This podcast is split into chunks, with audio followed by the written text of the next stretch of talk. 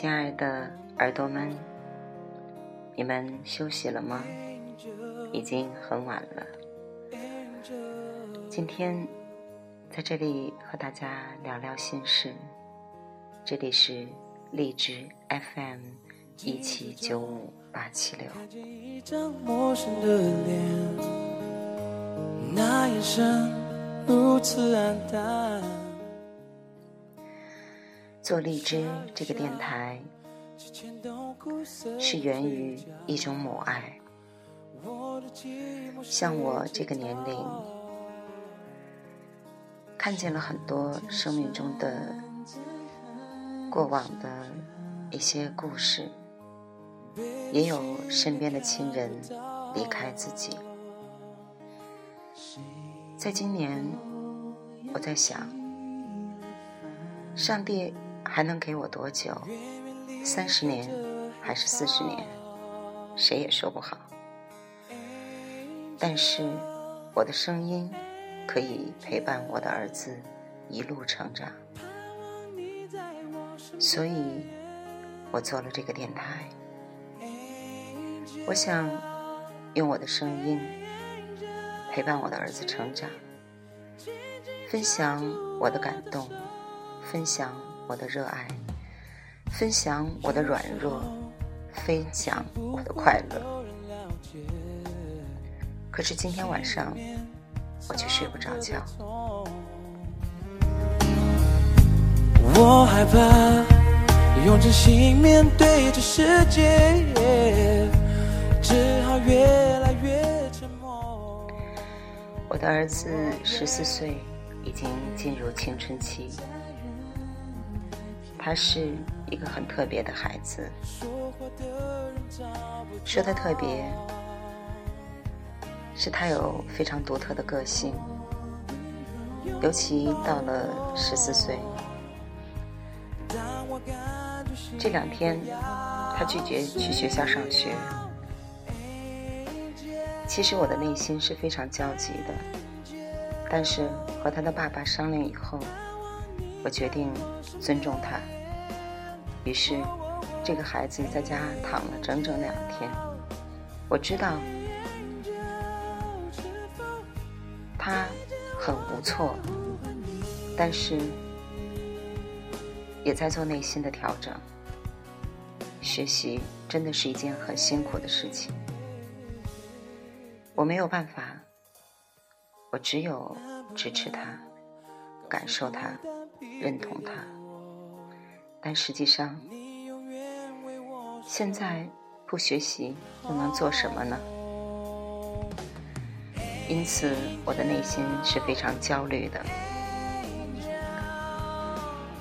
我今天和我的儿子说：“儿子，不管别人如何看你，在我心目中，你是一个最了不起。”最优秀的孩子，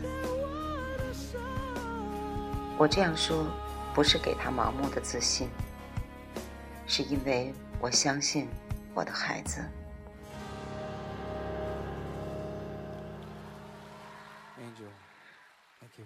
Angel，儿子是我的 Angel，是他丰富了我的生命，让我成为一个励志的妈妈。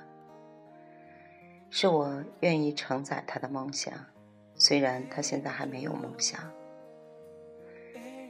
但是我相信他。从一岁到十四岁，我让他跟电视绝缘，跟书籍结缘，在他十四岁的生命里。会经常有图文、文字、书籍来陪伴他。其实让我非常困惑的是，到了中学，他没有时间看书，而我认为，阅读是一生都不可以少的事情。因此，在孩子进入青春期，我和他。全部都生活在这种焦虑之中。